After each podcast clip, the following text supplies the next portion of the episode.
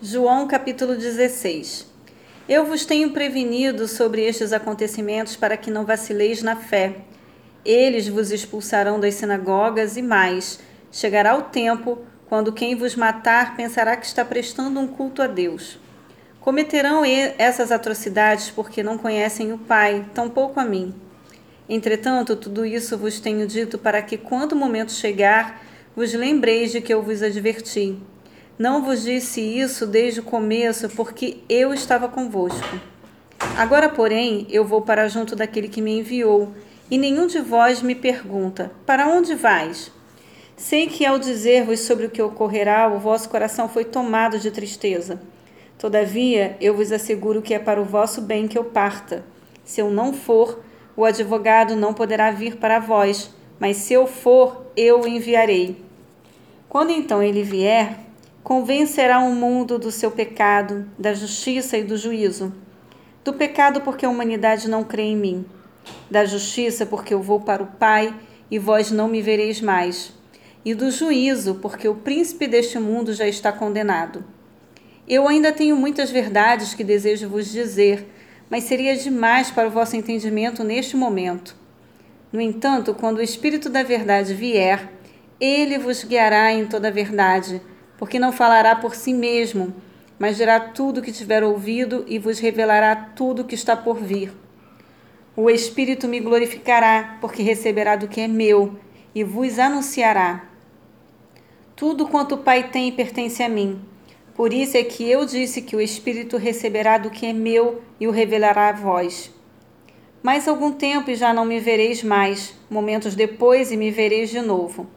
Então alguns dos discípulos comentaram entre si: O que ele quer dizer com isto? Mais algum tempo e já não me vereis mais, e momentos depois e me vereis de novo, e porque vou para o Pai.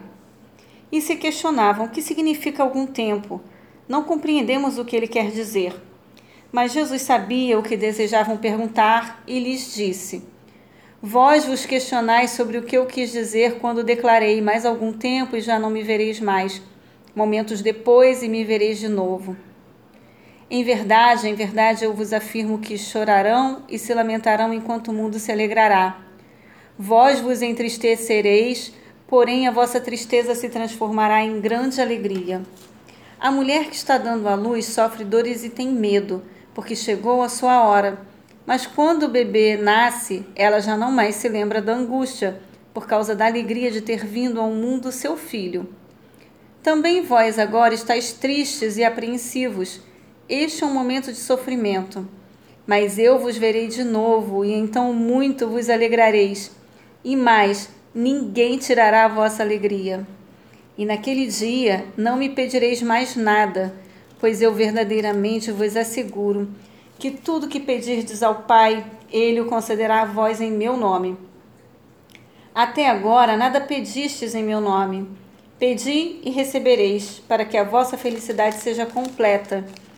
Essas verdades eu vos tenho dito através de uma linguagem figurada, mas o momento está chegando em que eu não mais falarei de forma enigmática, mas vos direi claramente a respeito de meu Pai. Nesse dia pedireis em meu nome, e não digo que orarei ao Pai por vós, pois o próprio Pai vos ama, porque me amastes e crestes que eu vim de Deus. Eu vim do Pai e entrei no mundo, agora deixo o mundo e volto para o Pai. Então os discípulos de Jesus observaram-lhe: Eis que agora falas claramente e não através de uma linguagem enigmática. Agora temos certeza de que tens pleno conhecimento de tudo, pois nem é necessário que verbalizemos as perguntas que nos inquietam. Por isso cremos que verdadeiramente vieste de Deus. Mas Jesus lhes respondeu: Credes agora? Pois chegará o um momento, e realmente a hora é esta, quando sereis espalhados cada um para a sua família. Vós me deixareis sozinho, mas eu não estou desamparado, pois meu Pai está comigo. Eu vos preveni sobre esses acontecimentos para que em mim tenhais paz. Neste mundo sofrereis tribulações, mas tende fé e coragem. Eu venci o mundo.